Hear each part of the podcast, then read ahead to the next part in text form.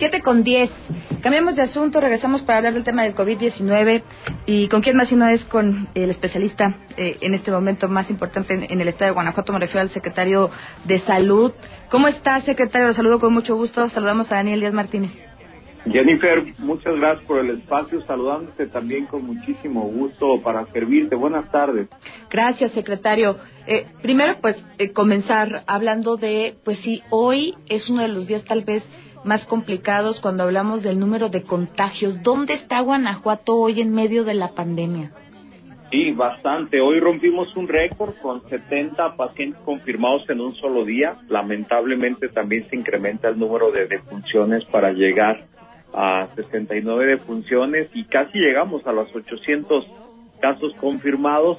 En las últimas dos semanas se ha triplicado prácticamente el número de casos que, que teníamos antes. El comportamiento ha sido de un crecimiento bastante acelerado y bueno, ahí enfatizar en que este es el resultado de que las personas pues seguimos saliendo de casa, hay personas que no tienen actividades esenciales y siguen saliendo de casa. Nos habíamos mantenido por debajo de la mitad de la tabla en relación al comportamiento de otras entidades federativas.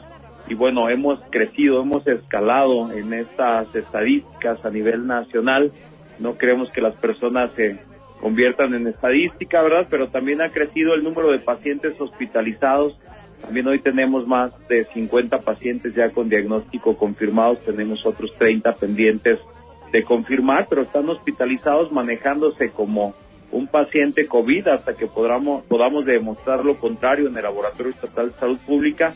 Pero hay que tener mucho cuidado, hay que tener todas las precauciones. La curva del estado de Guanajuato está todavía en ascenso, por lo tanto, pues no podemos confiarnos, las personas no deberían bajar la guardia y sin embargo vemos que están saliendo de casa, así que el recordatorio es a mantener las medidas de higiene, el distanciamiento social, cuidar su salud, recordarles que es corresponsabilidad, ¿verdad? Es una responsabilidad compartida para poder contener esta epidemia que sigue creciendo en nuestro estado. Secretario, la gente se pregunta cuándo va a poder regresar a las actividades pues habituales, sobre todo después de la información que da a conocer el gobierno federal de la reapertura de ciertas actividades, este famoso semáforo que nos va a indicar cuándo vamos a salir. Hoy ya la secretaria de Educación dice, aquí en Guanajuato no vamos a regresar a clases por lo menos este ciclo escolar, pero desde el punto de vista de la Secretaría de Salud, ¿cómo va a ser en Guanajuato este regreso paulatino a la actividad? Tiene que progresivo, muy bien organizado, muy bien planeado. Nosotros tenemos mesas de trabajo con todos mis compañeros de gabinete, a quien agradezco mucho y reconozco el gran trabajo que están haciendo cada uno de ellos en sus áreas. Desde luego que la información que se genera en materia de salud pues nos es muy útil para saber cuál es el escenario.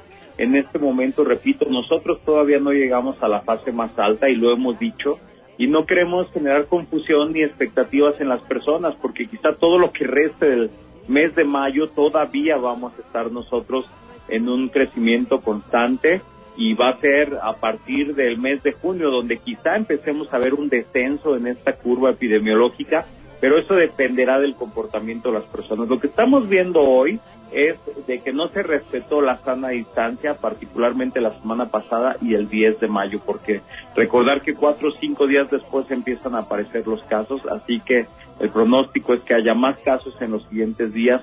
Lamentablemente todos los días hemos tenido defunciones y por lo tanto, pues este mes todavía no podemos decir que Guanajuato está en condiciones de poder reactivar ninguna actividad particularmente las no esenciales. Recordar que nosotros vamos desfasados al menos dos semanas en relación al Valle de México, a Tijuana o Cancún, que son las regiones del país que más crecimiento tuvieron en las semanas anteriores. Para nosotros todavía estamos en un crecimiento exponencial en la parte más difícil, en la que hay que recomendarle a la población que se quede en casa, porque si quisiéramos salir en el mes de junio, debemos respetar esta jornada. De lo contrario, esto se va a prolongar y todo mundo estamos resintiendo ya la cuestión económica que no es exclusiva del estado de Guanajuato, no es exclusiva solamente de México, está pasando en todo el mundo. La diferencia es cómo nos comportemos como sociedad y en ese sentido vamos a tener un escenario más seguro para poder eh, regresar paulatinamente, de manera muy organizada, dando a conocer cuáles son los escenarios seguros y no vamos a poder salir todos al mismo tiempo. Eso hay que comentarlo. El claro ejemplo está en el sector educativo que tú me acabas de comentar, Jennifer. Secretario, eh, el gobierno federal decía que había municipios, e incluía Guanajuato, los denominados de la esperanza, que eso sí iban a poder reanudar actividades el próximo lunes. ¿Aquí hay eso? Solamente Victoria, pero recordar que la definición dice que no tengamos municipios vecinos con casos confirmados. Ya hay casos eh, que no habíamos encontrado en Atarjea, por ejemplo, el municipio más lejano, estudiamos allá algunos pacientes y encontramos casos positivos. Entonces, recordar que está muy cerca de Querétaro, estos municipios que no habían tenido casos. Esto cambia muy rápidamente y como ejemplo te pongo a Jaral, que debuta incluso no solo con casos de pacientes enfermos, sino debuta con una defunción lamentablemente y a partir de ahí se hace un brote, un brote en Jaral, un municipio que hasta esta semana no había tenido casos y que cambia muy rápido el escenario de la noche a la mañana, pues tiene más de una decena de casos ya en este momento. Estamos estudiando el brote, identificando todos los contactos y tratando de contener. Entonces, por eso digo que hay que estar muy pendiente de la información. Creo que ese concepto no aplica en este momento para todas las entidades federativas y cuando tengamos un escenario más seguro, desde luego que nosotros lo estaremos dando a conocer, pero a partir de ahí pues coincido en que se generan expectativas, pero también creo que se ha sido muy claro en que cada estado, cada entidad y cada municipio incluso tiene sus particularidades, su propio escenario y que nuestro estado es un estado dinámicamente y económicamente muy dinámico, todo el corredor industrial y que eso genera demasiada movilidad. Entonces hay que manejarse de manera diferente porque nosotros estamos priorizando la salud y la vida de los guanajuatenses, desde luego. Así es, secretario, eh, como bien lo menciona, la parte económica y, más en un estado como este, pues es, bueno, y en todos lados, ¿no? Muy relevante. Eh, mucho se ha planteado, bueno, hoy ya después de todos los cambios, pero pareciera que el primero de junio la industria automotriz, la industria minera, la construcción e incluso los zapateros aquí están pidiendo retomar actividades. ¿La recomendación cuál sería en este caso? Y antes del primero de junio nada, no va a arrancar absolutamente nada. Vamos a estar nosotros haciendo reuniones, más reuniones como las hemos hecho con ellos, con los representantes de estos sectores productivos que en Guanajuato pues, está el automotriz, está el de construcción, está la minería, el campo, eh, como son los, los sectores que se mencionaron desde la federación ayer. Entonces, eh, incluso estamos capacitando, validando sus protocolos para poder regresar al trabajo de manera eh, ordenada y segura. Hay bastante interacción con ellos, pero eso dependerá del comportamiento que tengamos como, como sociedad y para que ellos puedan regresar a hacer estas actividades porque, bueno, es importante reactivar la economía, pero tiene que ser así, de manera ordenada, progresiva, privilegiando primero las actividades esenciales y algunas eh, no esenciales, pero ampliadas por la necesidad que existe en que esto empiece a caminar poco a poco, pero repito, primero está la salud y la vida de las personas y desde luego que estas reuniones, estas mesas de trabajos con todos estos sectores son permanentes, les compartimos toda la información, eh, más o menos las estadísticas y las tendencias. Y creo que ha sido muy buen muy buena coordinación aceptada de ambas partes, incluso han participado alcaldes, se lo comento, y es un gran trabajo en equipo. Tomaremos las mejores decisiones para la vida de nuestro Estado. Ten, la seguridad, Jennifer. Secretario, en el caso específico de León, por ejemplo, hoy vemos un número pues muy grande de, casos, bueno, comparativamente hablando, o sea, que, van en aumento. ¿A qué se debe exactamente? Eh, eh, ¿Es algo natural? Eh, ¿Tiene que ver, ya nos decía, parte del comportamiento de la gente en los últimos días? ¿Las medidas? Se debe solo a eso, se debe al comportamiento social, a que las personas se han expuesto como susceptibles, pues se pueden contagiar en cualquier momento. El diagnóstico se hace prácticamente en todos los grupos de edad. Hay personas que no se han quedado en casa, tenemos diagnósticos en recién nacidos hasta personas de más de 90 años, que son adultos mayores que habíamos pedido que se quedaran en casa, que no se expusieran. Se debe a que se han hecho reuniones familiares, se debe a que las personas siguen saliendo en familia, que se siguen conglomerando en algunos lugares, haciendo filas, que no se respeta la sana distancia. A eso se debe, nosotros nos hemos preparado, tenemos un hospital COVID, tenemos la reconfiguración de muchas camas, contratamos más personal médico, ya mañana llega al Estado el hospital inflable tardará algunos días en instalarse, desde luego, porque no es de la noche a la mañana, pero se debe a eso, nos hemos preparado, sin embargo, algún sector de la población, pues, de alguna manera no hizo caso a las recomendaciones y en León con tener un brote de las dimensiones que vemos que está escalando con la velocidad que está escalando, pues iba a poner todavía más en riesgo eh, la parte de la reactivación económica para poderlo hacer así como lo estamos platicando y lo hemos estado planeando pues necesitamos un poco más de participación de los ciudadanos sobre todo de aquellas personas que salen sin tener alguna actividad estrictamente esencial o salen en familia o siguen haciendo reuniones familiares. En el tema específico nuevo y, y regreso al tema de León en San Pedro de los Hernández este, sabemos que incluso la Secretaría de Salud está haciendo una búsqueda intencionada de casos un poco más, más, eh, pues, eh, contundente después de lo que sucedió eh, con uno de los eh, párrocos que fallece, al parecer, de COVID-19. Eh, ¿Cuál es la recomendación entonces, por ejemplo, para este tipo de, celebraciones religiosas y que parecían que estaba fuera de, de, pero si hay más casos ahí, si han detectado más problema ahí?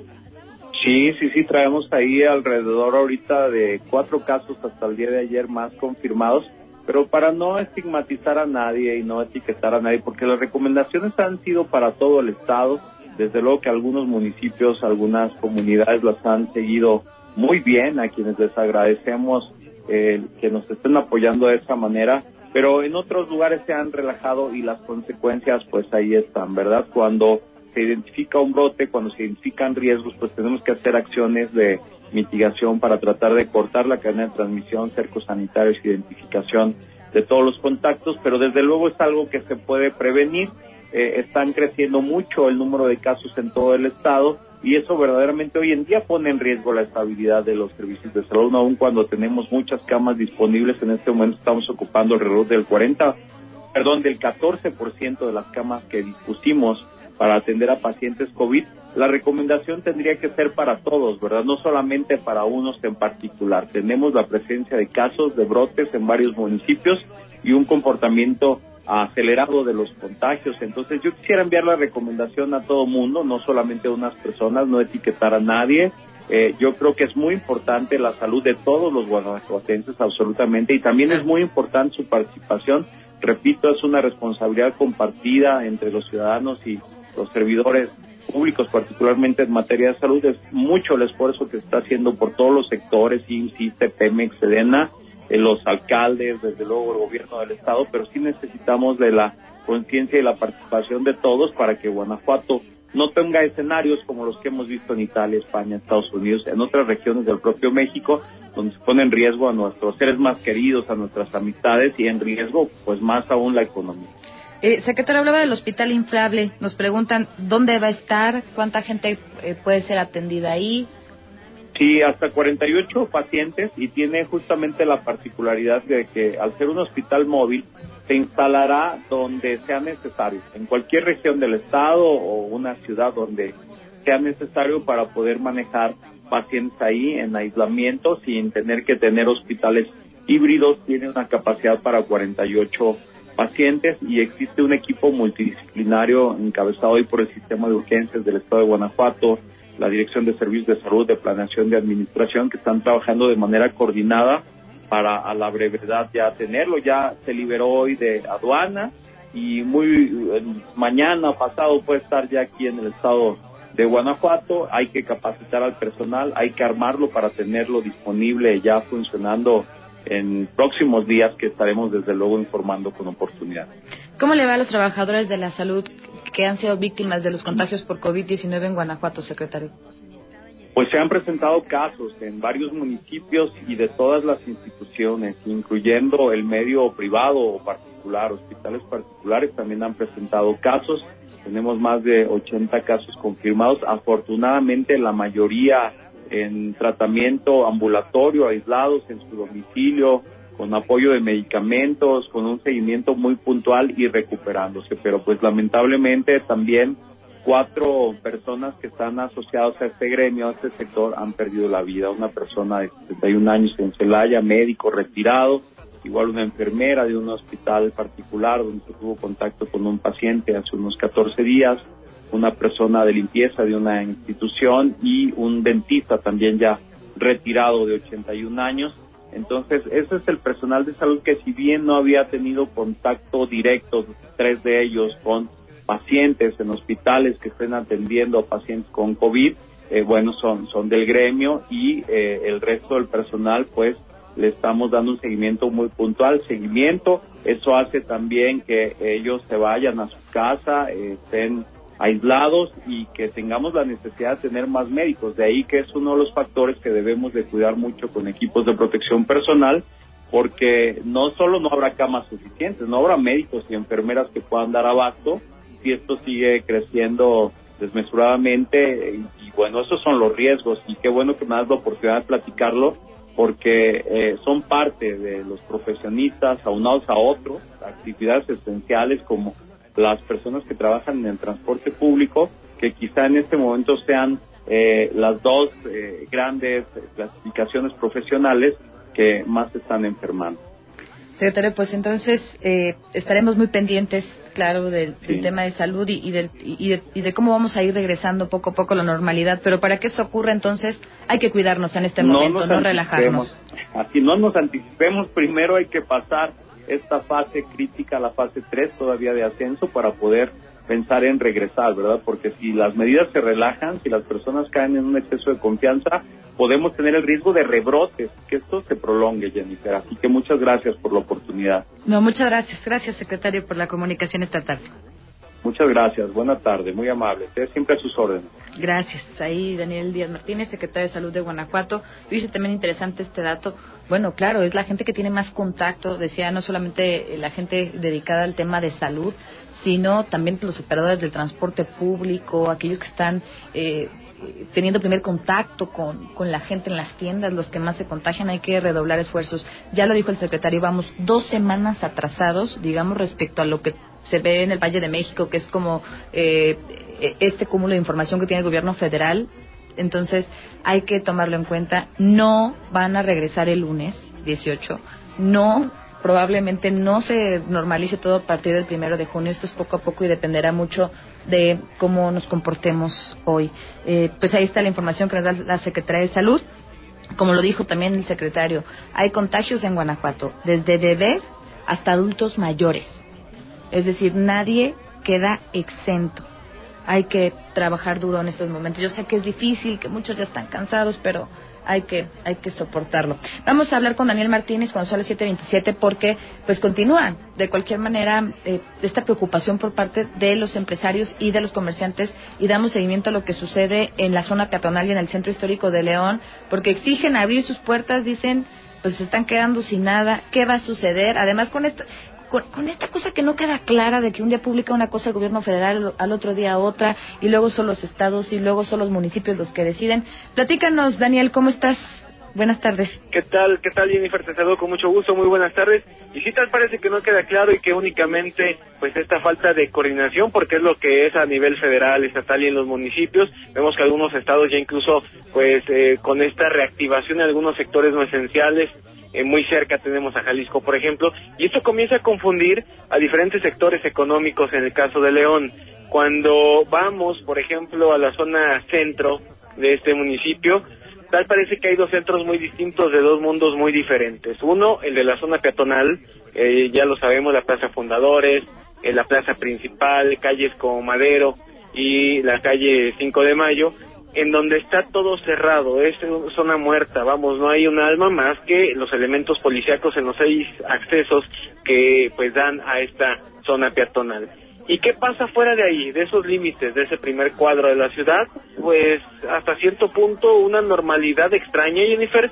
Algunas personas sí con cubrebocas, otras eh, pues tan normal como cualquier año anterior y esto da como consecuencia de que también los comerciantes digan, es que esto no está funcionando parejo. Hablamos, eh, por ejemplo, con eh, Alfredo Orozco, que es uno de los líderes de la Asociación eh, Civil Empresarial Centro Histórico de León, y pues señala, aquí se tiene que reactivar o al menos de manera paulatina.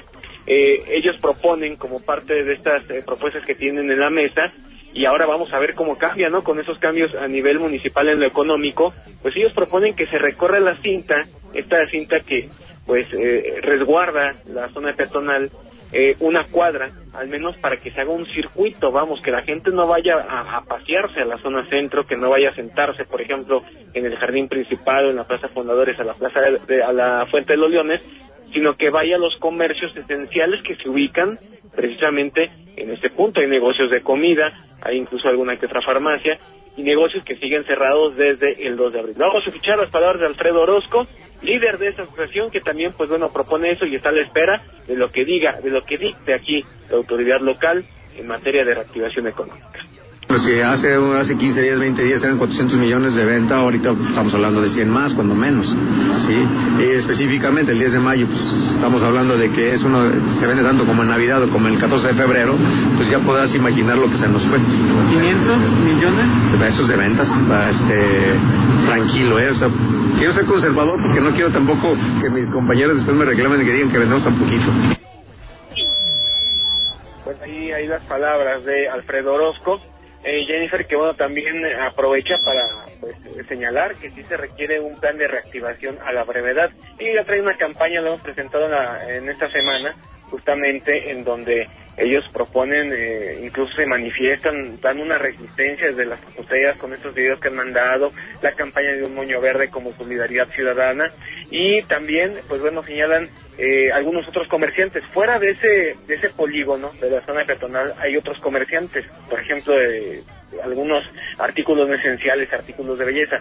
Platicamos con eh, la señora María, ella tiene un negocio precisamente este giro y señala que a pesar de que pues han abierto en los últimos días y esto a la espera de que en cualquier momento lleguen a cerrarles, las ventas han caído. Si antes vendían 100 pesos, hoy nada más venden 20 pesos, vamos a una caída del 80% de las ventas en los últimos días, sacrificando días como el 30 de abril, muchos comercios que tenían pues una venta que llamaba la atención, pero el 10 de mayo es donde sí lamentan que no han podido vender como en otros años. Aquí las palabras de esta comerciante.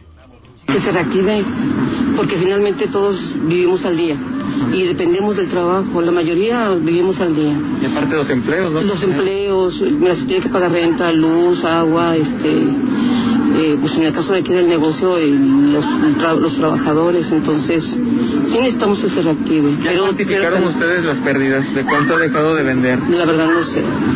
La verdad no sé. Mucho? Sí, sí, pues, por ejemplo, unas ventas de, de un 100 bajó un 30%, un 20%.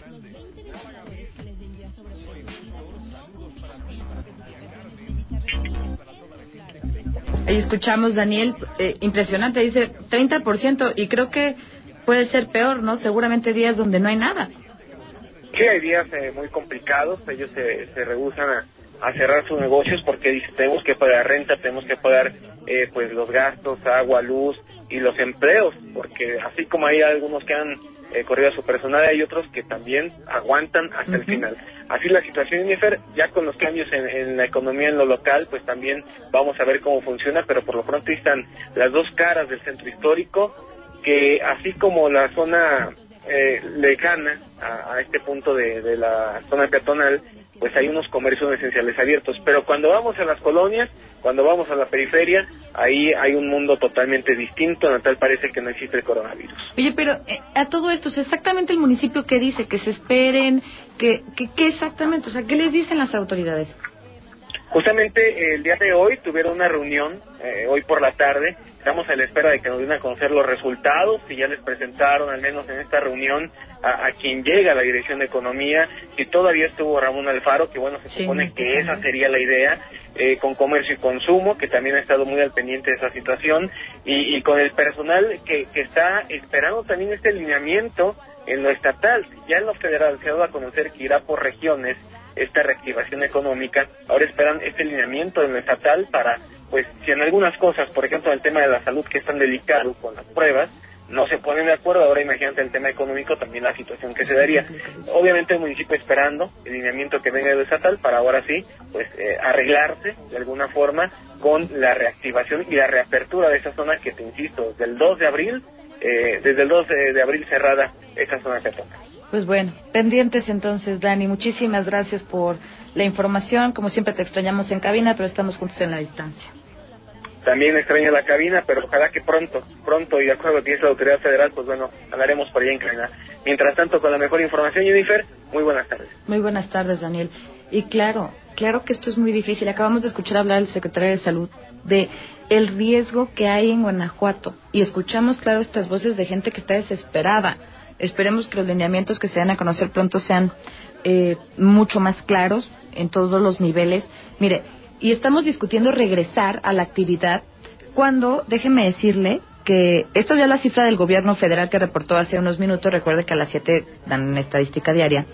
Eh, hoy es el día con más casos positivos registrados por parte de la Secretaría de Salud Federal. Son 2.409 casos más que ayer y 257 decesos nuevos más que ayer.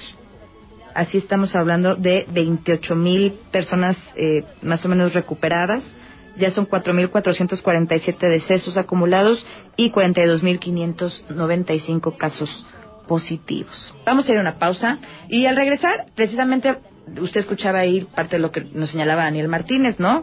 Sí, hay cambios en la dirección de economía y vamos a platicar de esto cuando regresemos. También vamos a platicar del cerezo de Celaya, vamos a hablar de las momias de la capital.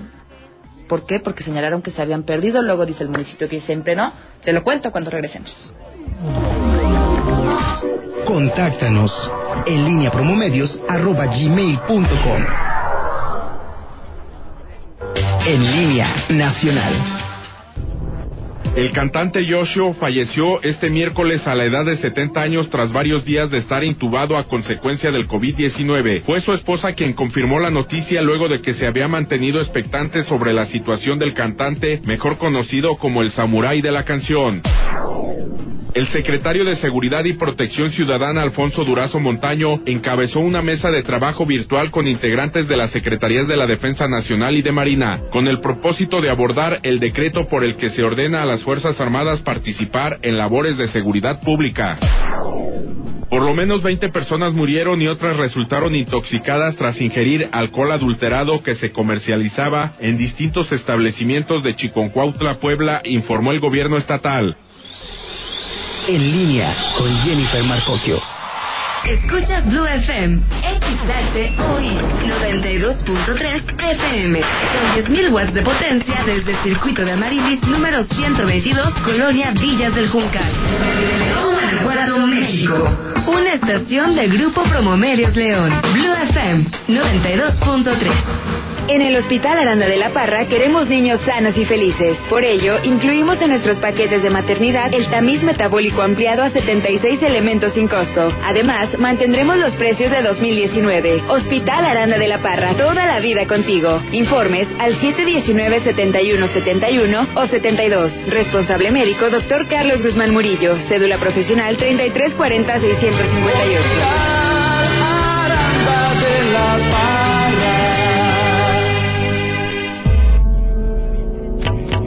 El Poder Judicial del Estado de Guanajuato continúa trabajando en esta contingencia.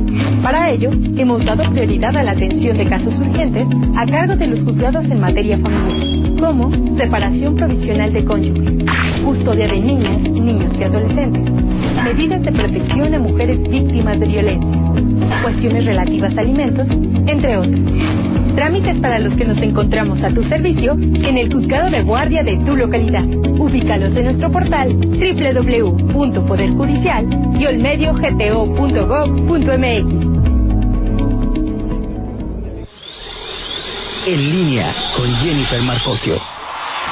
Seguimos en línea cuando son las 7:38 y ya lo hablábamos. Bueno, eh, va a regresar al gobierno del Estado, Ramón Alfaro Gómez, deja su puesto como director general de Economía aquí en León. Para platicar de esto, vamos con Rita Zamora, quien saludo con mucho gusto. Rita, ¿cómo estás? Buen jueves. Hola Jenny, ¿qué tal? Muy buenas tardes a ti y a todo el auditorio de línea. Bueno, pues ya estamos listos con esta información. Pues nada más, casi cinco años fue lo que duró Ramón Alfaro en el gobierno de León. Y bueno, pues dentro de este gabinete de Héctor López Santillana es el primer cambio que se da en este 2020. Ramón Alfaro dejará su cargo ya como director general de Economía para regresar a laborar en el gobierno estatal.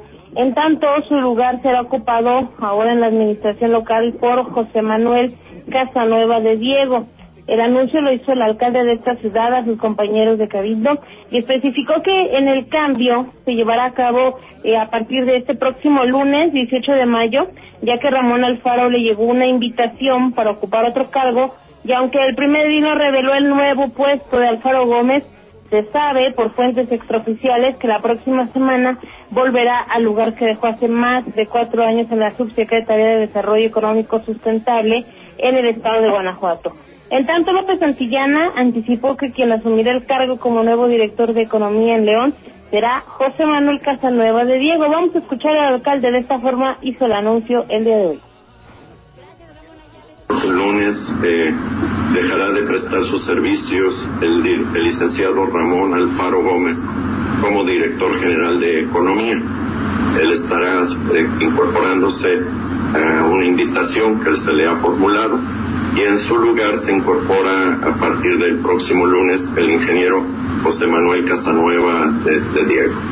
Estaré dándole los pormenores eh, en, el momento correspondiente y solamente quería hacerlo de su conocimiento, entendiendo que estos movimientos siempre se nos permitirán seguir fortaleciendo nuestra política y nuestro trabajo coordinado en favor de la economía de todos los leoneses.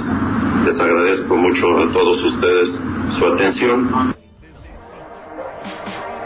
Bueno, pues el alcalde detalló que el nuevo integrante de su gabinete laboró como subsecretaria en la Secretaría de Finanzas y también estuvo a cargo de la subsecretaría en atención a las MIPIMES en la Secretaría de Desarrollo Económico Sustentable, de tal forma que aseveró que confía en que realizará un buen trabajo, además de que no habrá, en este caso, una curva de aprendizaje, pues conoce bien los temas que atiende la dirección que ahora va a asumir, es lo que dijo el alcalde Héctor López Santillana, eh, José Manuel Casanueva Diego, eh, bueno, pues es un hombre de 59 años, es ingeniero mecánico, electricista por la Universidad eh, Panamericana y con una licenciatura en filosofía por la UNAM. Entonces, bueno, tiene un currículum ya con un, una historia también en gobierno del Estado y bueno, viene ahora a formar parte del gabinete de Héctor López Santillana. Ramón Alfaro de acuerdo a la información extraoficial, sí hay que dejarlo muy claro. Esto no, no lo dijo el alcalde. El alcalde no dijo a dónde se iba eh, Ramón Alfaro, pero lo que sí sabemos es que, bueno, pues eh, a una subsecretaría donde antes estaba eh, el, la, la, persona que está ahora en la Secretaría de Turismo, bueno, pues parece que es el, el puesto que estaría ocupando en, la Secretaría de Desarrollo Económico Ramón Alfaro, esto lo sabremos en los próximos días, tal vez ya confirmado en las próximas horas, pero por ahí estaremos viendo Alfaro Gómez ya la próxima semana. Así es, bueno, y vaya eh, reto que tendrá José Manuel Casanueva, Rita, sobre todo hoy cuando hablábamos de la crisis económica, cuando hablamos de los apoyos, cuando hablamos de la pandemia, de regresar a la nueva normalidad o como le quieras llamar, eh, creo que sí toma un tema muy álgido, ¿no? Así es, y bueno, pues le va a tocar mucha chamba, mucha chamba porque, como bien lo mencionas tú, viene eh, un proceso de reactivación donde, bueno, pues primero habrá que, que, organizar cómo se va a llevar a cabo, bajo qué protocolos y, y sobre todo el, el tema del empleo, que ahorita es una cuestión eh, complicada para muchas familias eh, bueno, pues ya todo esto quedará en manos de, de, este nuevo funcionario, José Manuel Casanueva, y eh, ya estaremos viendo qué es lo que hace Ramón Alfaro ahora en la Secretaría de Desarrollo Económico Sustentable, porque el alcalde, bueno, pues decía, esto va a ser eh, un aliado más allá en la Secretaría, eh, digo, no dice la Secretaría de, de, Desarrollo Económico. Bueno, pero donde pensamos, pensamos que puede regresar al final, pues donde ha estado toda su carrera, ¿no? Y, su vida y ahí su entender. Sí, del área donde salió al final de cuentas. No sabemos cuál será el cargo exacto, pero de la dependencia donde salió Ramón Alfaro ya hace varios años para venirse con Héctor López Antillana, pues todo parece indicar que hacia allá va nuevamente. Pues perfecto, ahorita estaremos muy pendientes de esto y mucho más. Gracias por la información como siempre. Igualmente, hasta luego, estaremos en contacto y mañana nos comunicamos bien y que tengan un excelente jueves. Mañana nos comunicamos. Excelente jueves para ti también, Rita Zamora. Oiga, eh, ayer se registraba, y, y llama la atención porque en, varios, en varias ocasiones a lo largo de las últimas semanas le he platicado acerca de ciertas movilizaciones de los centros de redactación social. Ayer fue en Celaya. Eh, incluso se reportaba que familiares habían llegado directamente hasta las instalaciones del Cerezo de Celaya para eh, pedir información porque les habían informado acerca de un posible eh, motín, una riña al interior y bueno, pues llega ahí la gente para pedir informes, obviamente. Ya la Secretaría de Seguridad Pública del Estado, por medio del Sistema Estatal Penitenciario, aclaró, y, y le voy a decirlo tal cual, dice, de forma categórica que es falsa la información difundida en torno a una supuesta riña o intento de motín en el Centro de Prevención Social de la ciudad de Celaya. Dijo que eh, se trató de una revisión para mantener las condiciones de seguridad al interior de dicho centro. De ningún modo hubo incidentes por riñas. Dijo que tampoco estuvo amenazado el orden, el control y el gobierno del CEPRESO de Celaya, porque siempre ha estado en manos de la autoridad penitenciaria conforme su obligación legal. Por ello, la Secretaría de Seguridad Pública dijo que no existen personas lesionadas ni por parte de la población de internos ni tampoco por los cuerpos de seguridad estatales que están al interior. Asimismo, es importante precisar que tampoco se registraron daños materiales al inmueble. Pues ahí está otra aclaración ahora de lo que sucede en Celaya. Dice se hizo una revisión. Eh, no especifica muy bien de, de qué tipo, pero bueno, pues se hablaba de una revisión que está por tema de ley y, que además es constante en este tipo de centros de adaptación. Y pues bueno, ahí la información que dan de manera uh, oficial. Otra cosa que llamó mucho la atención, miren, a unas semanas, usted lo sabe de que los recintos eh, culturales se reactiven en México, ¿cómo pues negar la importancia del Museo de las Momias de la ciudad de Guanajuato, ¿no? Bueno, y no solamente el Museo de las Momias, sino todo lo que tiene que ver en general con el resguardo de las famosísimas eh, momias de Guanajuato. Hoy se publicaba en diarios nacionales que la promotora cultural Paloma Reyes denunciaba irregularidades en la administración del Museo de las Momias, que maneja la colección natural más grande del mundo de las mismas, al cuidado de la autoridad local, es decir, del municipio, del gobierno de Guanajuato Capital, por lo que pedía la intervención del INA y de la Organización de Naciones Unidas, eh, incluso de la Auditoría Superior de Guanajuato, porque ella señalaba en estas publicaciones que 22 momias podrían haberse perdido. Así lo alertaba la promotora Paloma Reyes. Alina, la petición de Reyes, exdirectora del recinto entre el 2015 y el 2018, fue remitida a Diego Prieto Hernández, titular de Lina, el 25 de noviembre del 2019, donde se le informaba de la probable desaparición de 22 momias los traslados no autorizados de, los restos áridos y los problemas con su manejo y conservación. Eso era parte de lo que se publicaba. Bueno, el municipio, como tal, no es que le responda a, a Paloma Reyes, pero bueno, manda un comunicado donde creo que es muy claro que, que es, eh, vamos, a, eh, eh, para aclarar esta situación. El gobierno municipal de Guanajuato señaló que el Museo de las Momias de Guanajuato ya está listo para reabrir sus puertas en cuanto a las condiciones de salud lo permitan y dijo que a 50 días de su cierre por la pandemia del COVID-19 el museo está con su catálogo completo y en perfecto estado de conservación, ahí negando, bueno, que estas 22 momias estén desaparecidas.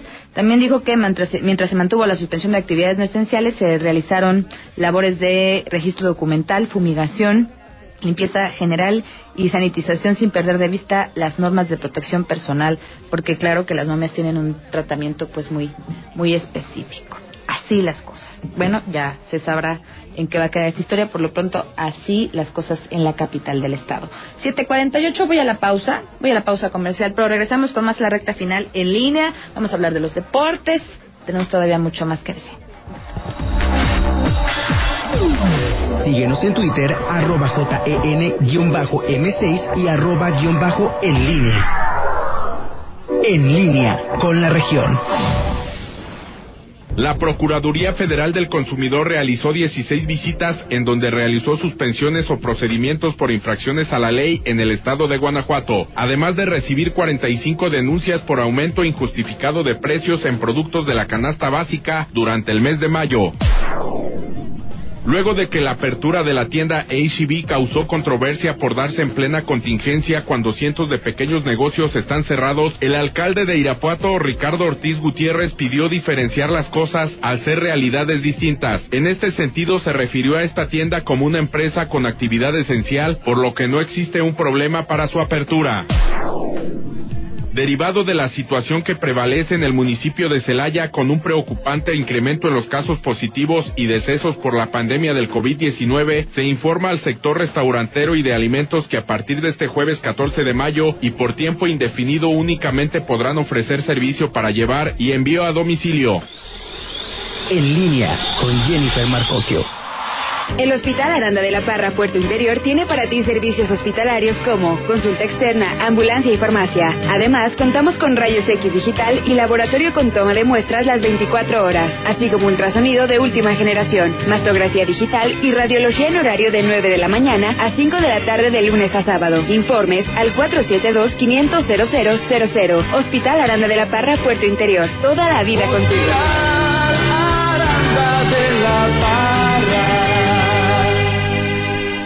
¿Qué tiene de particular León? Somos una población potente que sabemos que uniendo nuestra energía es como superamos los grandes retos. Cuidemos nuestra salud quedándonos en casa y ayudemos a nuestra economía consumiendo local. Así podremos seguir disfrutando de esta gran ciudad. Unidos en León, seguro es posible. El Poder Judicial del Estado de Guanajuato continúa trabajando en esta contingencia. Para ello, hemos dado prioridad a la atención de casos urgentes a cargo de los juzgados en materia familiar, como separación provisional de cónyuges, custodia de niñas, niños y adolescentes, medidas de protección a mujeres víctimas de violencia, cuestiones relativas a alimentos, entre otras. Trámites para los que nos encontramos a tu servicio en el juzgado de guardia de tu localidad. Ubícalos en nuestro portal www.poderjudicial y olmediogto.gov.mx. En línea con Jennifer Marcocchio.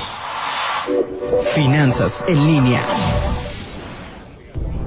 Reabre Sara en España con previa cita y solo 30 minutos. La famosa cadena del grupo gallego no abrirá sus tiendas de menos de 400 metros, además de que se ha estipulado que no se podrá estar más de 30 minutos en la tienda.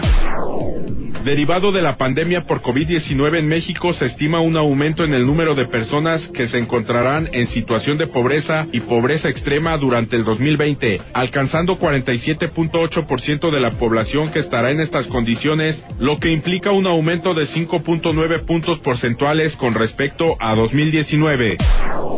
La industria farmacéutica trabaja a todo vapor, es una de las actividades que no ha detenido su producción al ser considerada esencial frente a la pandemia del coronavirus COVID-19, por lo que se prevé un crecimiento en sus ventas de entre 6 y 7%. La editorial en línea.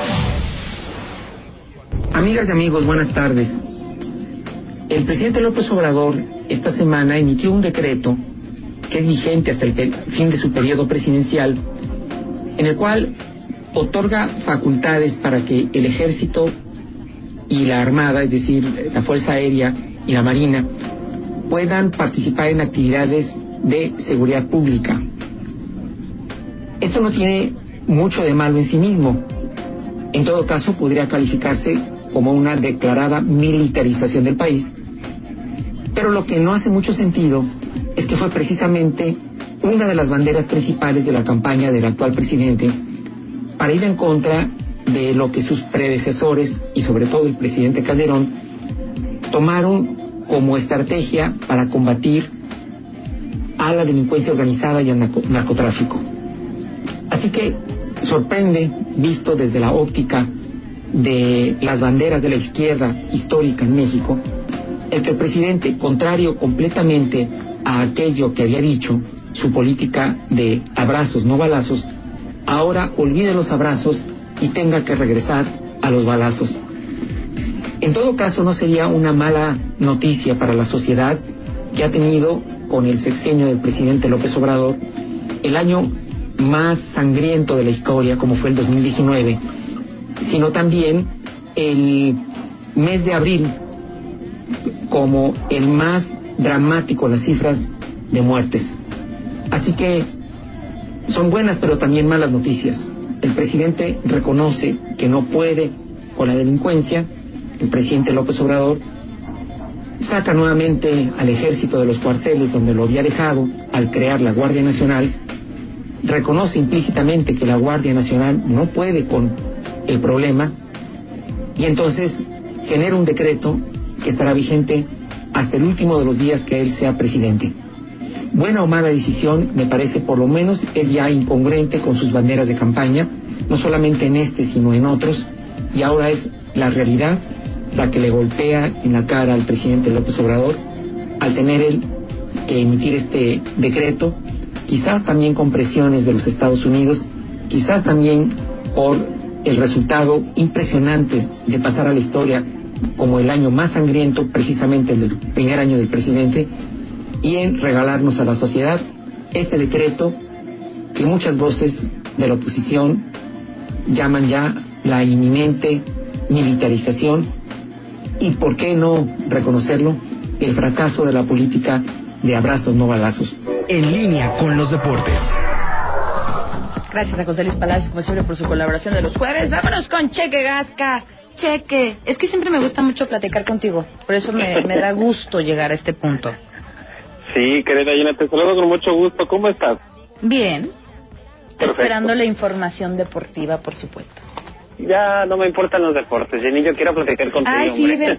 Ojalá un día alguien pueda venir conmigo a la cabina. sí, sí, vas a ver. estar sola. Sí, sí, sí, vas a ver. Bueno, es que tú sabes, incluso hasta por orden de nuestros patrones, No, por pues, supuesto. hay medidas, ¿no? Pero, pero vas a ver que sí. Pues vámonos, Recio, mi querida Jenny, con la información en estos minutitos que nos quedan. Eh, ayer Jesús Martínez Murguía dio declaraciones ahora respecto a lo que eh, eh, se refiere al nuevo estadio. Lógicamente todo está parado. Dijo Jesús Martínez que precisamente en estas fechas estaba programada ya poner la primera piedra eh, en esta construcción que, eh, que tiene un costo, según se ha trascendido, de 320 millones de dólares. Obviamente todo dependerá de la economía. Cuando pues el club se reponga de esta situación, comenzará de nueva cuenta y eh, pues bueno, para iniciar con esta construcción del nuevo estadio a cargo de HKS, esta empresa estadounidense que en un principio estaba digamos, prevista para que terminara en 2023. Ahora, pues hay que ver cuánto se retarda, ¿no? Y hablando también de la Liga MX, varios equipos de este torneo ya están buscando estas alternativas, ¿no? Para reanudar actividades. Eh, hoy Rodrigo Fernández dio declaraciones a nivel nacional y sí, precisamente lo que comentábamos ayer, todo está para que la Liga Mexicana regrese en el mes de junio y fueron precisamente las Chivas que dentro de todas esas propuestas que están saliendo de los distintos equipos eh, propusieron que se reanude el torneo el primero de julio. Esto en julio. ¿Por qué? Chivas eh, cree necesario darles un mes de readaptación a los jugadores después de estos dos meses precisamente de confinamiento y donde dicen las Chivas existe una disminución del rendimiento de sus jugadores del 10% ya que no han entrenado adecuadamente. De esta forma, obviamente, insisto, el rebaño sagrado busca que se implementen estas medidas para resguardar la salud física y emocional de sus jugadores. En temas internacionales también hay novedades debido a esta pandemia. Eh, no habrá Mundial de Clubes en Qatar, esto según información del diario Olé de Argentina, mismo que explica que la FIFA se vio obligada a la cancelación del certamen de este año y es que como es habitual se tenía previsto jugar esta competencia internacional en el mes de diciembre. Sin embargo, pues no será posible ya que debido a toda esta situación de la pandemia, todas las ligas del mundo, y lo sabemos, así como las competencias de cada confederación, están paradas, por lo que no tienen ni siquiera definidos los invitados para este Mundial de Clubes. Aún no se sabe con certeza si para el 2021 tendrá lugar esta competencia. Hay que decirlo, se tenía incluso previsto un cambio de formato para el Mundial de Clubes, eh, por lo que bueno, pues habrá que esperar. No cabe destacar que algunos países, sobre todo en Europa, apenas están pues planteando sus regresos eh, y a las competencias a nivel local. Otro de los eventos que también la FIFA ha cancelado es el The Best, esta ceremonia que otorga mm, el galardón a elementos como Cristiano Ronaldo, como Leo Messi, eh, y que se iba a llevar a cabo en la ciudad italiana de Milán en una fecha del mes de septiembre. Sin embargo, pues obviamente estos más recientes acontecimientos lo han cancelado definitivamente. Hay la información, querida Jenny. Hoy no noticias tan positivas, pero a final de cuentas el próximo sábado regresa a la Bundesliga y yo estoy más que contento porque ya veremos fútbol. Sí, ya lo decíamos, ya extrañamos. Que empiece, que empiece. Por algo hay que iniciar ya del- el regreso al fútbol. Perfectamente, querida Jenny. Entonces, nos escucharemos el día de mañana, viernes. Te mando un abrazo a ti. Saludos también a todo nuestro auditorio. Muchísimas gracias. Igualmente, Cheque Gasca, un abrazo. Ya son las ocho, nos tenemos que ir. Gracias a nuestro productor Roger Valdivia, que está siempre aquí.